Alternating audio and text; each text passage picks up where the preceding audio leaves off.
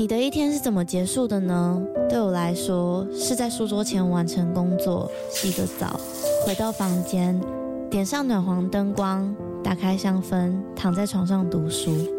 这时候有个可以稳定支撑身体的床垫真的很重要。德国 Emma Hybrid 独立筒床垫陪伴了我好几个夜晚，习惯侧睡的我起床也不再感觉到腰酸背痛。而且还有一点很重要的是，在换了床垫之后，我们家的狗狗半夜在旁边动来动去，我也都没有被吵醒过。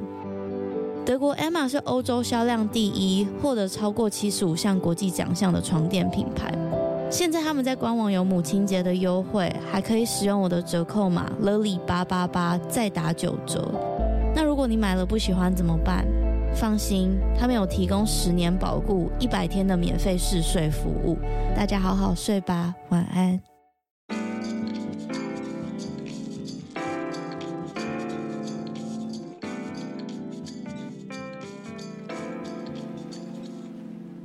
Hello，欢迎收听《他说犯罪》，我是 Lily。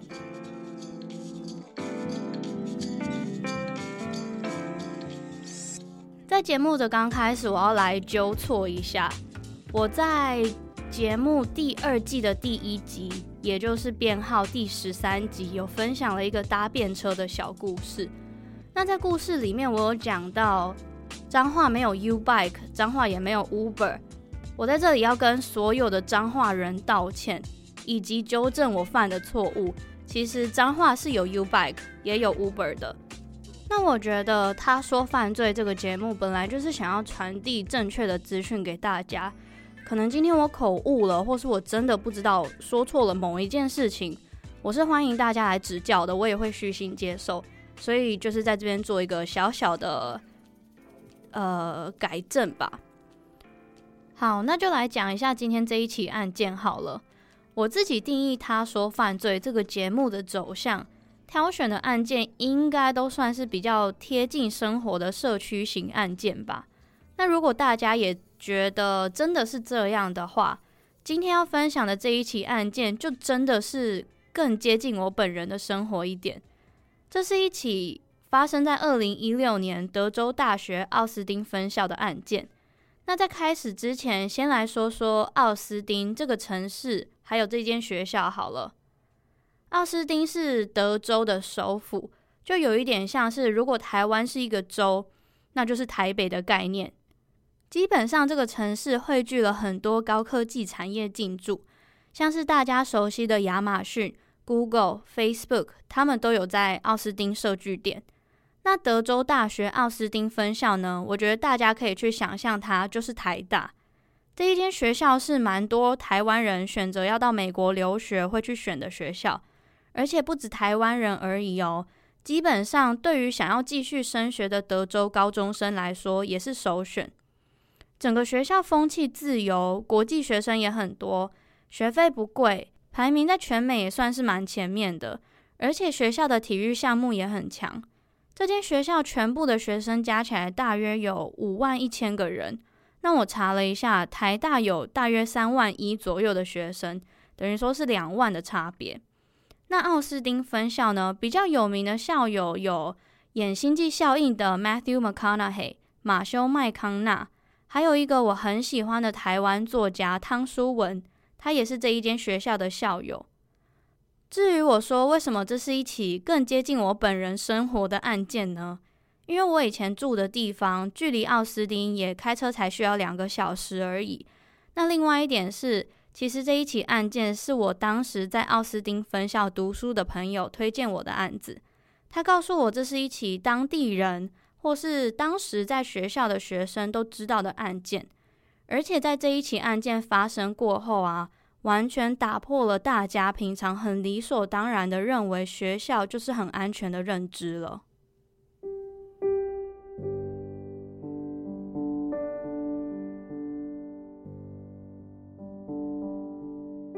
那我们要从二零一六年的四月四号开始说起。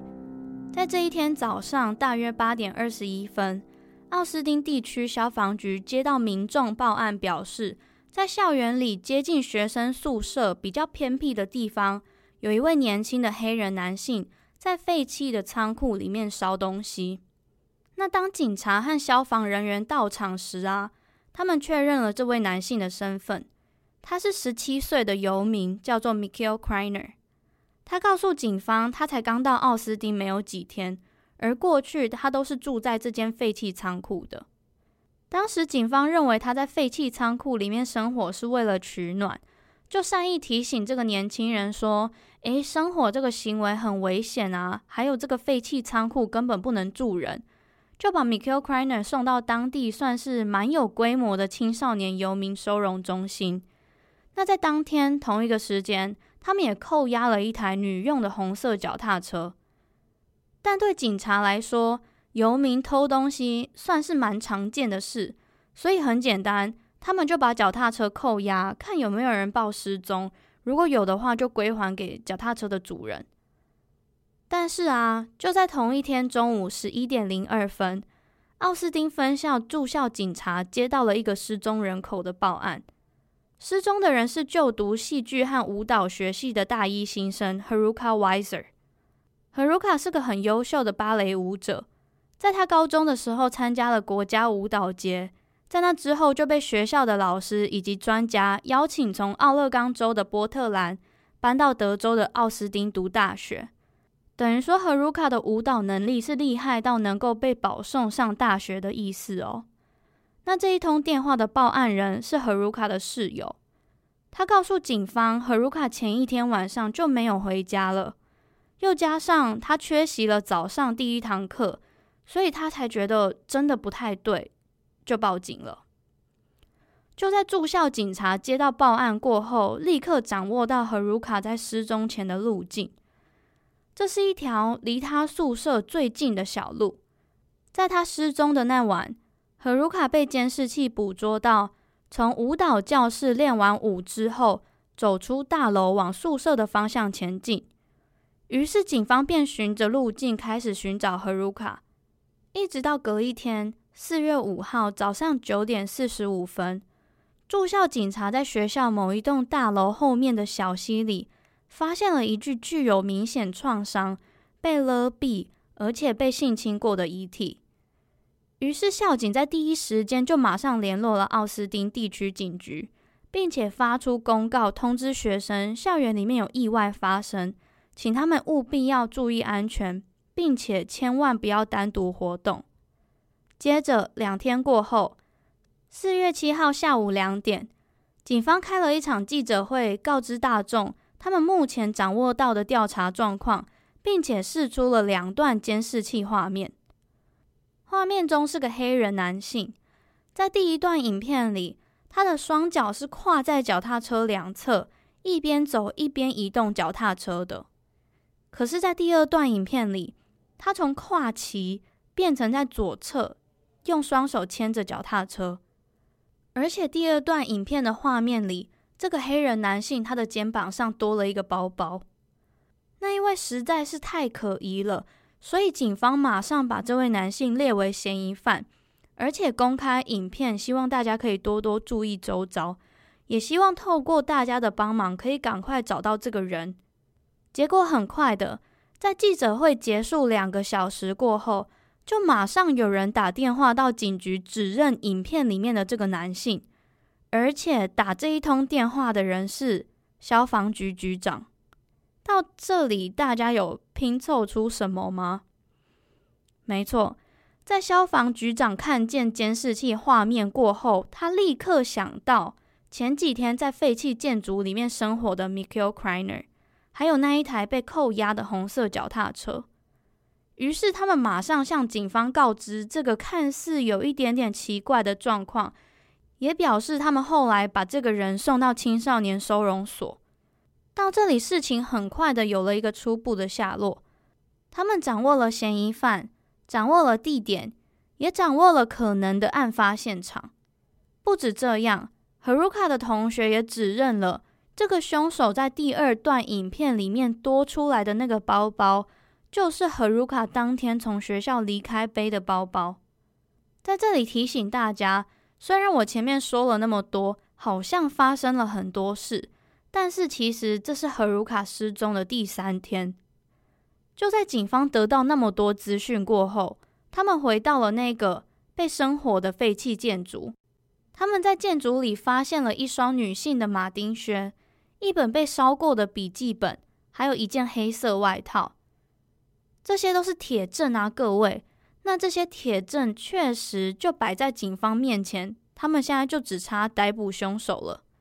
而且案发地点又是在校园里，又攸关学生的安全，这种事情警方真的不敢太大意。即便已经告知学生校园安全有疑虑，但是还是怕一个小小的疏忽，凶手又会回到校园里面找第二个受害者。所以有了物证，有了人证。警方也在游民收容所找到了 Michael Kreiner。他们在他的房间里面找到一台上面贴有波特兰贴纸的苹果电脑。案发四天过后，Michael Kreiner 被以一级谋杀罪起诉。会不会听到这里，有些人觉得这一起案件不像我们前几次分享的这么扑朔迷离，这么多转折，也很顺利的将凶手逮捕了。想说，该不会就这样子要结束了吧？才没有几分钟而已耶！我猜悬案派现在应该是气得牙痒痒，想说也太快了吧，这样子一点都不精彩啊！好啦，是还没有要结束，但接下来也没有转折了，请大家放心。接下来要讲什么呢？先让我们回到案发当晚，Haruka 大约九点半从练武室那一栋大楼离开后，步行在回家的捷径上，他先是拨了一通电话给他的室友。因为他忘记带宿舍的钥匙了。接着，监视器画面记录到，大约在 Haruka 步行八分钟过后，嫌犯 Michael Kreiner 注意到 Haruka 正在朝他的方向走来。那就在 Haruka 超过他，并且继续往前走的那一刻，Mikhail Kreiner 将他的脚踏车侧柱立起来之后，从他的裤子口袋拿出了一个具有光泽的锋利的物品。并且尾随着荷鲁卡上了桥，沿着溪旁边的路走了一段。而在这之后，监视器没有拍到的时候，警方推测 Mikhail Kreiner 是拿着这个有攻击性的物品，将荷鲁卡逼到案发现场，并且将他杀害。在他犯案过后，下一次被监视器拍到就是两个小时以后，晚上十一点四十七分。也就是在监视器上的第二段影片，如同我先前跟大家说的，Mikhail Kreiner 牵着同一台脚踏车步行在路上，但是他肩膀上多了一个蓝色的包包，左脚也有一个明显的伤口。他从原本有戴眼镜变成没有戴眼镜。接着，案发的隔一天，四月四号早上八点二十一分。有人报警表示，校区内的建筑里有人在烧东西。同一天十一点何如卡被室友晨报失踪。我猜到这里，可能有一些人会想说：“不对啊何如卡九点半过后就没有回家，那就应该要打电话报警了啊，怎么会等到隔一天？”可是我想啊，大家应该都有当过大学生，甚至是住在外面的大学生。我在猜，台湾的宿舍可能还有门禁。但是有一些住在校外的人应该就能懂，偶尔去住同学家，或是去住别人家，或是大家聚会太晚就睡在别人家，这些事情都很常见。那一样的，我相信和卢卡的室友也是有一样的想法。接着，距离荷鲁卡失踪的两天过后，四月五号，他的尸体被发现在学校某一栋大楼后面的溪边。再来，案发五天过后。Mikhail Kreiner 就被逮捕了。他的开庭时间原本定在二零一七年的三月二号，我不太确定为什么要隔那么久，可能因为他未成年的关系吗？嗯，不太确定。读到的报道也都没有说为什么要那么久才开庭。可是啊，实际上他最后的开庭时间又更久，因为当时碰到 DNA 检测中心的人员训练不足。被强制歇业的问题，所以最后就被延到了二零一八年的七月九号，已经是整整两年过后。那在讲判决之前，我整理了案发现场的状况，还有一些可以将 McIlcriner 逮捕的证据。我们就先从案发现场开始说起好了。当 Haruka 被发现的时候，他的尸体是沉尸在两个大石头的夹缝中间。初步判断，这不是他死亡的位置。Haruka 是被杀害了过后，才被刻意放置在两个石头中间藏尸的。那在尸体的旁边有一只 Haruka 的袜子。至于另外一只呢？另外一只在比较远的地方被发现了，不过不是只有袜子而已哦。警方在那个比较远的现场还发现了一只少了一个尖端的羊角锤。所谓羊角锤是呃一般的锤子，那它的另外一端是有一个像是 V 型的钩子吧。现场除了羊角锤以外，还有一个女性的胸罩以及一副眼镜。那透过尸体的状况可以知道。Haruka 在生前曾经被锤子重击，他的左侧头骨骨折，脖子被尼龙绳缠绕，导致窒息。但是不确定的是，他是先被勒毙，还是头部先被重击。可是可以确定的是啊，Haruka 在被性侵的时候可能是昏厥，但是还没有死亡。另外，你们记得当初 Mikhail Kreiner 待的那个废弃仓库吗？在仓库里面发现的女用马丁靴，还有一些个人物品，都是属于 Haruka 的。这些东西都证明了 Mikhail Kreiner 就是凶手。另外，刚刚有告诉你们，在 Mikhail Kreiner 被逮捕的时候，警方在少年收容所找到一台上面有波特兰贴纸的苹果电脑，还有 Haruka 他爸妈送给他的书，以及 Haruka 的蓝色包包。好。跟你们分享了那么多可靠的证据以后，我们来听听 Mikhail Kreiner 的辩护律师他是怎么说的。首先，他表示从案发现场的血迹路径来分析的话，他可以同意 Haruka 的沉尸地点并不是案发地点，而且从血迹的形状判断，凶手是扛着尸体而并非拖着尸体。因为现场遗留下来的血迹是圆形球状的，代表是从有一点距离的高处滴下来的，而且这个血迹的伤口是石头砸伤或是钝器撞击，而并非用工具或是钝器刺伤的。好，讲到这里，蛮有逻辑的，也都蛮符合事实的吧？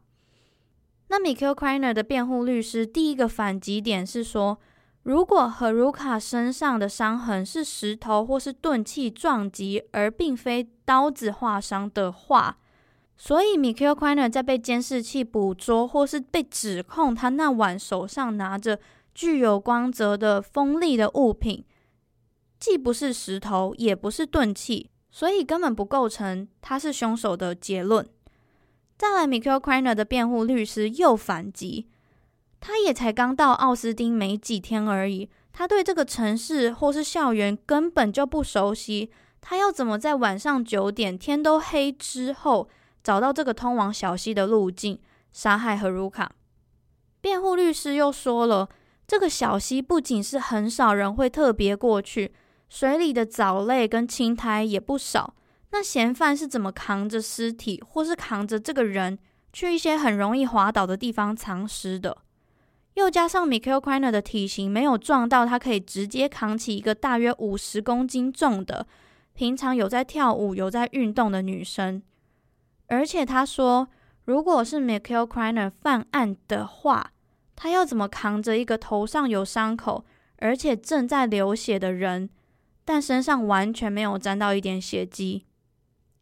辩护律师也拿出好几张电脑程式运算的编码，表示。在八点四十三分到九点三十三分这一段期间，Mikhail Kreiner 正在用他的电脑，而 Haruka 疑似就是在这一段时间被杀害的，所以他有不在场证明。另外，如果 Mikhail Kreiner 真的犯案的话，他为什么又乖乖的待在游民收容中心等着被逮捕？照常理来说，犯罪的人应该要逃跑，对不对？但是他却没有。最后，辩护律师也针对了尸体，还有在附近的袜子、铁锤、女性胸罩跟眼镜做结论。他说这些东西的共通点就是，他们完全没有遗留 DNA，没有指纹，也没有毛发，所以没有确切的证据可以指认 Mikhail Kreiner 就是凶手。所有的证据都只是推测。各位听众有没有觉得这一切看似非常有道理？我甚至在看影片的中间还按暂停去查这个辩护律师是谁，因为他真的太会说话了。我也去查他曾经办过什么案子。说真的，光看影片我都有一点被他说服了。那讲完被告方辩护律师的部分，我们就来讲原告方律师，也就是 Haruka 的律师，他的主张。基本上 Haruka 的律师没有讲太多，我觉得对对对，我就快要被你说服的那一种话。但我觉得是因为他非常有信心，可以百分之百的赢得这一场诉讼。他先是反驳了可以让 Michael Kreiner 作为不在场证明的电脑，也就是那个运算程式编码。他要法官不要掉进这个程式编码的 rabbit hole。他说这是会让法官掉进判决陷阱的不实证据。所谓 rabbit hole，中文翻译应该叫做兔子洞，可是我们中文根本没有这个用法啊。通常他就是在讲一个不切实际、不符合逻辑。复杂又会让人家容易混淆的东西。Haruka 律师反击对方给出来的这一堆数据，根本就是即便电脑在休息的状态也会跑的操作系统。因为对方根本没有说几点几分什么网页被打开了，或是几点几分 Mikhail Kreiner 正在操作什么软体，反而是拿出好几页看似专业的数据，想要在短时间骗人。Haruka 的律师也回应了在案发现场没有找到 DNA 的这一件事情。他说他也多希望有 DNA，因为这样子就可以直接把这个狠心的凶手给定罪了。不过没有 DNA 的原因非常有可能是这个家伙他在侵犯 Haruka 的时候用了保险套。于是 Haruka 的辩护律师在庭上给出了一张照片，这张照片是当初 Mikhail Kreiner 待的废弃仓库。而在仓库的一小角出现了一个保险套。最后，Haruka 的律师还念出了一段当初 Mikhail Kreiner 在笔记上写的暴力性爱小说的内容，去证明了为什么他会将 Haruka 用钝器重击再勒死这么残忍的手段。因为 Mikhail Kreiner 在小说里面写着 “Stop, stop. The more she shouted, makes me more want to fuck her even.” 我觉得这句话蛮重要，但是也蛮让人心碎的。中文翻译是 “Stop, stop，拜托你停下来。”当他哭喊得越大声，就让我越来越想要侵犯他。关于他写的暴力性爱小说，我没有办法在网络上找到全文章，但是光刚刚那一小段，就蛮残忍、蛮让人不舒服的吧。那至于为什么没有 DNA 呢？有人在推测。在案发的现场是在溪边，而且这一些东西都是有被溪水冲刷过的，包括有可能 Haruka 的遗体也是有被溪水冲刷过的，所以这一些东西也会随着呃溪水 DNA 也会消失。最后就是提到 Michael Kreiner 的成长背景，他说他根本就是一个欺善怕恶的人，他可以成功骗到警察愿意让他搭便车。也可以骗到警察跟消防人员不逮捕他，而是把他送到收容所，因为他知道警方要的是什么，他知道警方要的是配合，还有有礼貌。所以，如果今天 Mikhail Kreiner 逃过这一场诉讼的话，都是因为他很擅长骗人。好，那听完两方辩护律师说的，我们就来听听看嫌犯本人他怎么说。他说他是徒步从 Texarkana，也就是德州最北边、靠近阿肯色州的地方，走到 Georgetown。嗯，这样讲大家可能没有概念有多远。德州的面积是美国仅次于阿拉斯加州，是美国本土最大的州，它有台湾的二十一点五倍大。所以他是从 Texarkana 走到 Georgetown，将近五百五十七公里。我把这两个地点输入进 Google 地图，他告诉我。如果走路都不停的话，大概要走一百一十三个小时，也就是将近五天。所以当 Mikhail Kreiner 走到 Georgetown 的时候，他遇到了当地警察。他跟警察说他是从哪里哪里走来的，而且他的脚很痛。这个警察还很好心的把他载到奥斯汀，车程大概是半个小时的距离而已，所以没有很远。原本 Mikhail Kreiner 跟警察说他想要去收容所。可是警察还是坚持要让他去医院。那就在他们到了医院以后，警察让 Mikhail Kreiner 下车，他并没有进去医院，反而就到了那个校园里的废弃仓库住了几天。在这几天，他就是偶尔在路上游荡，看有没有什么东西可以吃或是可以捡，一直到他被警消人员赶出去。但 Mikhail Kreiner 说啊，就在他被从仓库赶出去了以后，他就忘记他的眼镜，把它留在仓库里了。我想这应该是想要表达，在案发现场发现的那一副眼镜不是他的，因为他的他忘记在仓库里面了。另外，在开庭的时候，Mikhail Kriner 还跟法官说：“Y'all should focus on continuing the investigation because I'm more worried about who really did this. Violence like this makes me angry.” 很遗憾，我在网络上找不到他开庭的影片，不然我就放了。刚刚 Mikhail Kreiner 说的那一段话，大概的意思是：你们应该要认真继续专注的调查这一起案件吧，因为我更担心的是，到底是谁杀了 Haruka。像是这样子的暴力事件，真的让我很气、很愤怒。嗯，我我不予置评。其实 Mikhail Kreiner 这一起案件，他的审判期长达了六天。那在第五天他自己出庭的时候，他说了。我没有办法给出不在场证明，我自己也觉得这一件事情对我来说很不利。但是我可以说明一下，在和卢卡失踪那一天，我到底做了什么？Mikhail Kreiner 表示自己那一天去附近的医院连 WiFi 玩手机，还有充电。那在太阳下山之前，他回到了那个废弃的仓库，就去睡觉了。接着再隔一天，他在垃圾桶旁边找到了一台红色的脚踏车。还有一些衣服跟绳子，还有一些杂物，但很明显他就是在说谎啊！因为在案发当天晚上的监视器画面，他就已经有那一台红色脚踏车了。爸爸一个大错特错，说谎还不仔细一点。好，我们就来看他还说了什么。他说他找到这一些衣服啊、杂物啊等等的物品，他就回到仓库开始烧东西。再来，他就被警察赶走了。在法庭上，他还笑着说：“哦，我知道我会去坐牢，但是坐牢是我这辈子目前遇过最快乐的事情了。”那个时候，一堆警察带着狗跟枪要来逮捕我的时候，对我大喊趴在地上的时候，我真的以为他们是因为我纵火才要逮捕我的。最后判决，因为太多的证据都指向 Mikhail Kreiner 就是凶手。他被监视器拍下的黑色外套跟 Haruka 的衣服是放在一起的。他在废弃仓库里面烧的东西有 Haruka 的鞋子跟笔记本。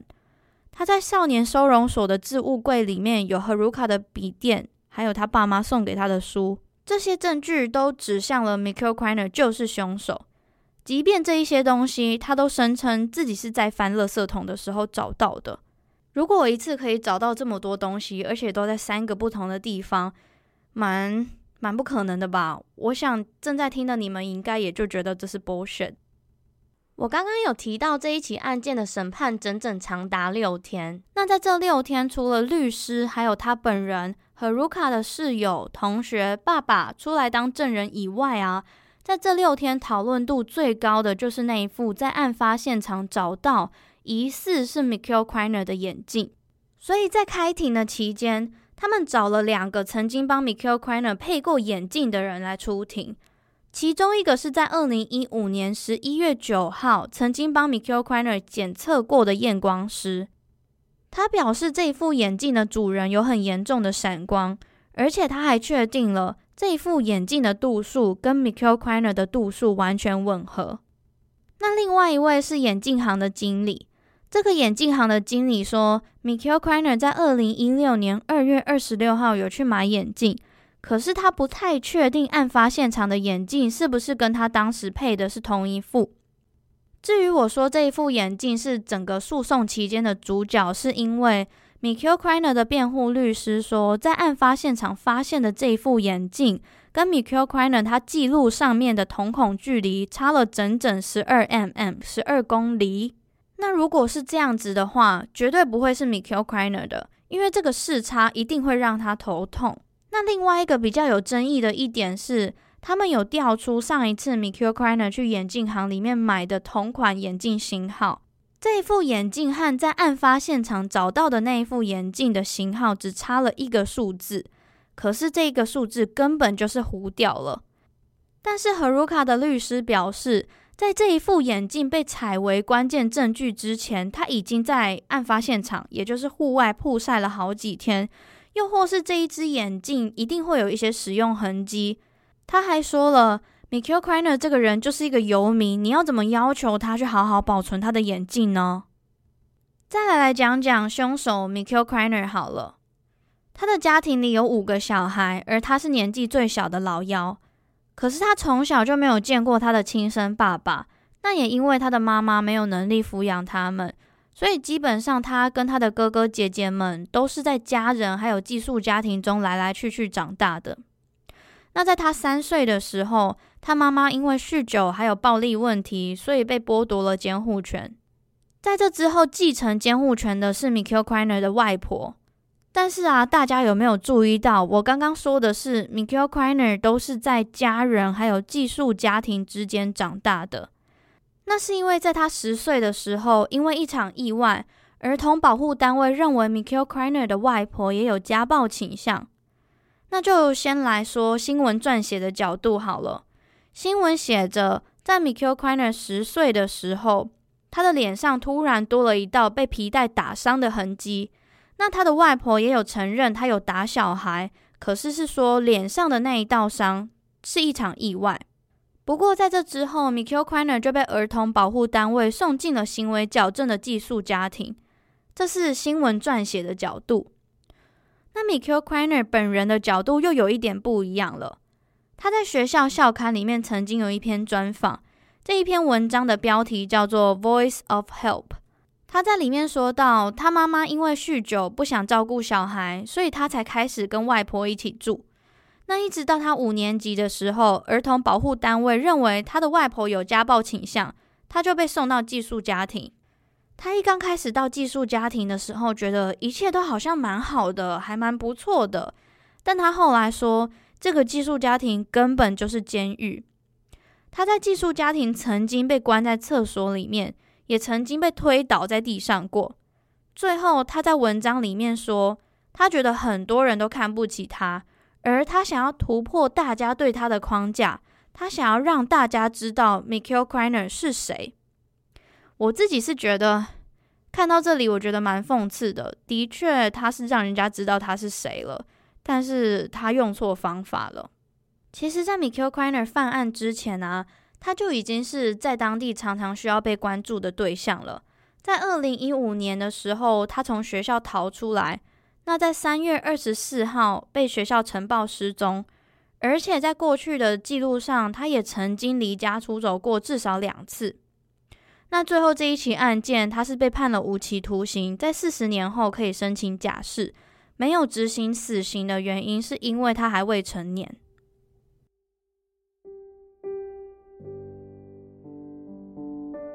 再来跟大家分享 Haruka 的爸爸在这一起案件发生过后写给社会的一封信。他说：“虽然 Haruka 喜欢在舞台上表演，但很可惜，他这一生中从来没有成为别人瞩目的焦点。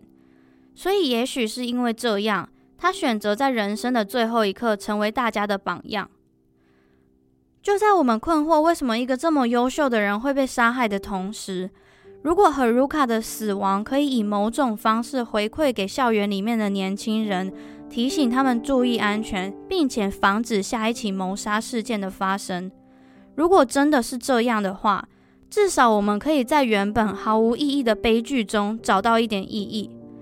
我们始终相信爱可以用善意传播，而并非暴力。Haruka 的爸爸还说了，最后我希望听到这里的你们。所有的父母亲可以去抱抱自己的孩子，或是孩子们，你们可以去抱抱你们自己的爸爸妈妈。千万别忘记去抱两次，一次是为了你们，一次是为了我。我相信有些人，等下等下，我要冷静一下。我相信有一些人应该听到这里会跟我一样很难过。这一起案件听到最后，难免也会有一点点伤心。我也可以理解一个才正准备要过上很美好人生的无辜少女被杀害，真的很难过。过去我们分享的案件，主要加害者都围绕在家庭成员啊、亲密伴侣，但今天这一起案件的加害者，可以算是说社会底层那一些最需要被帮助的人吧，或是最直白一点，我可以说是社会的乱源。在录音以前，我在 Instagram 问大家对于游民的印象是什么，得到的回答有失业问题、犯罪、大麻、吸毒、贫富差距、抢劫、枪击、很凶、很臭等等的，甚至有人直接告诉我他在美国遇到游民的经验。我觉得大家的回答都有把美国现在遇到的游民议题大方向给举出来。先来分享我自己第一次到美国对游民的印象好了。那时候我在西雅图，也就是排行游民问题第三糟糕的城市。那第一是纽约，其次是洛杉矶。大家有没有发现，都是那些核心的商业区啊，或是高科技发达的城市？那这几个城市都是跟贫富差距还有房价上涨造成游民问题有关系。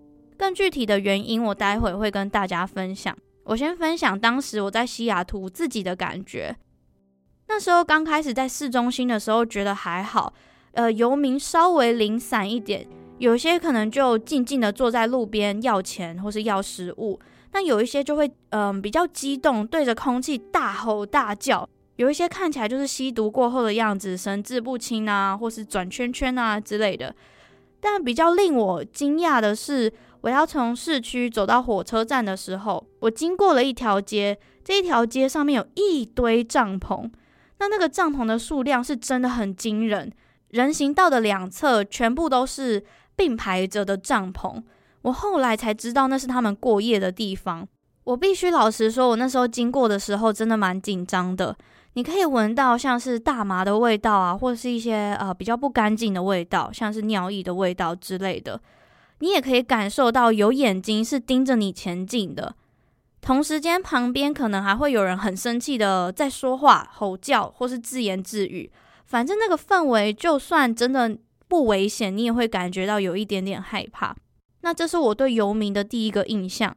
至于讲到游民呢，我相信大家都会很直觉的想到，比如说毒品啊、社会乱源啊，觉得他们就是 they got there by their own doing，就是他们会变成这样子是自己造成的。可是就在我在美国生活接近一年之后，就稍微能够理解为什么游民问题在美国一直没有办法解决。老实说，我自己觉得啦，在美国要成为游民真的不难，甚至是有一些根本不可控制的因素。当然，游民的议题涵盖非常广。像是今天这一起案件，Mikael Krainer 就是原生家庭不愿意抚养，寄养家庭的体制也不好，他才决定要离家出走，成为游民的。另外，我举一些例子，比如说失业，或是房价太高，你根本负担不起房租，或是你突然生了一场病，付不出医药费，欠了一屁股债，房子都拿去抵押了，或是你交错朋友，开始吸毒、滥用酒精，导致精神问题。除此之外啊，有一些不可控的因素，像是有不少人是为了逃离家庭暴力，与其住在家里接受暴力，不如选择露宿街头。那我相信，在台湾生活的我们，应该蛮难去感同身受。应该会有人想说，哦，那就找工作啊，努力一点啊，所谓咸鱼翻身。可是当然，事情根本没有想象中的简单。在美国，那些简单、容易上手、薪资低的工作都被机器、还有新移民，甚至是非法移民取代了。那物价、房价不但没有降，反而是好几倍的在增加。来假设一个状况好了。假设今天，如果你是一个从小就在社会底层长大的小孩，你甚至不知道教育对你来说有多重要，身边时不时就是吸毒挂掉的阿姨、叔叔或是亲人，你的生活模式只是靠政府的资金救援，觉得自己活在街上好像没什么大不了的，你唯一需要的就是想尽各种方法不让自己饿肚子，看是要用偷的、用抢的、用乞讨的。或是糟一点，你可能因为某一个原因接触到了毒品而染上了毒瘾，你必须得到更多的钱去满足自己。渐渐的，你也不知道怎么样和这个生活模式脱困，也只能将错就错了。那假设今天有一个人愿意对你伸出援手，他跟你说，如果你愿意戒断毒品、酒精，改善你的生活习惯，你就可以有免费的生活空间，甚至是可以提供一些简单的工作，让你赚一点小钱。这样听起来好像不错吧？前提是你愿意戒掉上瘾了好几年的毒瘾，你也答应这些人不再喝酒闹事。就在当你成功克服心魔，而进了他们提供你的这个空间时，你突然发现好像没有想象中的好。这一些跟你住在一起的人，是一堆跟你有同样生活背景的人，他们不在乎别人的感受，不在乎未来的规划，我行我素。但是你们必须要成为一个团体，在这个收容空间一起生活。久而久之，产生了争执，或是产生暴力问题。这时候，不少人会觉得，我过去的生活无忧无虑、自由自在，不需要被别人约束，不需要为自己的人生负责。我只要有办法为了下一刻活着，我只要有东西吃，或许我还可以吸毒。那这些人又回到过去的生活体制了。这也是为什么游民问题一直没有办法解决的原因。那根据纪录片《Homeless Crisis in San Francisco》，他在讲旧金山现在面临到的游民议题。里面有说，在二零一八年，游民人口为六千八百五十七人，那在二零一九年增加到八千零一百一十一人，而全美大约有五十五万人是游民，等于说平均下来，每一万个人就有十七个人是游民。至于为什么游民都会选择聚集在高科技发达的城市呢？那是因为当游民变多，社会资源也会变多。那就会吸引了其他游民搬进去这个社会资源比较多的城市，也会造成了更多社会问题。像旧金山就因为监狱人太多，他们只能修法，从原本你只要持有毒品就会被逮捕，到你身上持有的毒品必须要超过一定的重量才会被逮捕。那这就会衍生出另外一个问题了啊。当其他的游民知道在这个城市他们犯罪会被宽容，导致他们大量移入，只因为体制对他们比较友善。可是啊，其实美国的游民问题近几年也不能说近几年，已经好几年了。美国的政府他们都有在推动法案帮助游民，像是去年二零一九年，美国就投入了六亿五千万美金，想办法处理游民问题。另外还有一个计划叫做 Housing First。他们排除了刚刚我所提到的必须要先戒断、戒酒、戒毒才能入住的规定。他们直接先收容游民，然后再对他们实施教育、辅导他们戒毒，再辅导他们工作。当然，除此之外，也有很多基金会跟非营利组织在帮忙。哦，对了，我觉得还是在这边要跟大家讲一下。当然，不是每一个游民他们都会吸毒、都会喝酒、都会犯罪，有一些就真的只是生活态度。像是我在西雅图跟旧金山也有看过拿着苹果手机、苹果电脑的街友，他们甚至不需要你的钱，或是不需要你的帮助。我觉得他们单纯就是享受自己在追求的那一份自由而已。以上是让我很伤心的 Haruka wiser 的案件，还有美国游民议题的小小探讨。我必须要为刚刚的不专业有一点抱歉，但是我真的。忍不住，然后在这边，嗯，我想要跟大家请一个礼拜的假，也就是说，下礼拜一月四号礼拜一不会有节目上传。我在想有没有办法，比如说开个直播跟大家聊天。嗯，我还没有确定时间，如果有确定的话，我会在 Telegram、Facebook 跟 Instagram 现实动态跟大家分享。那今天差不多就这样子，因为啊，我不知道你们是不是也一样，年末了就真的。超级忙诶，我只希望一月初会好一点，可是好像没有。哎呦，希望啦，希望，我希望你们也一切都好。那就再跟大家说一次，下礼拜一，一月四号不会有节目上传哦，我要跟大家请假一个礼拜。好，最后，如果你想知道更多有关这一起案件的资讯的话，欢迎你到 Instagram 搜寻他说犯罪，She tells true crime。也欢迎你到脸书社团还有 Telegram 群组一起玩哟。我是 Lily，谢谢你今天的收听，我们下周，我们下下周一见。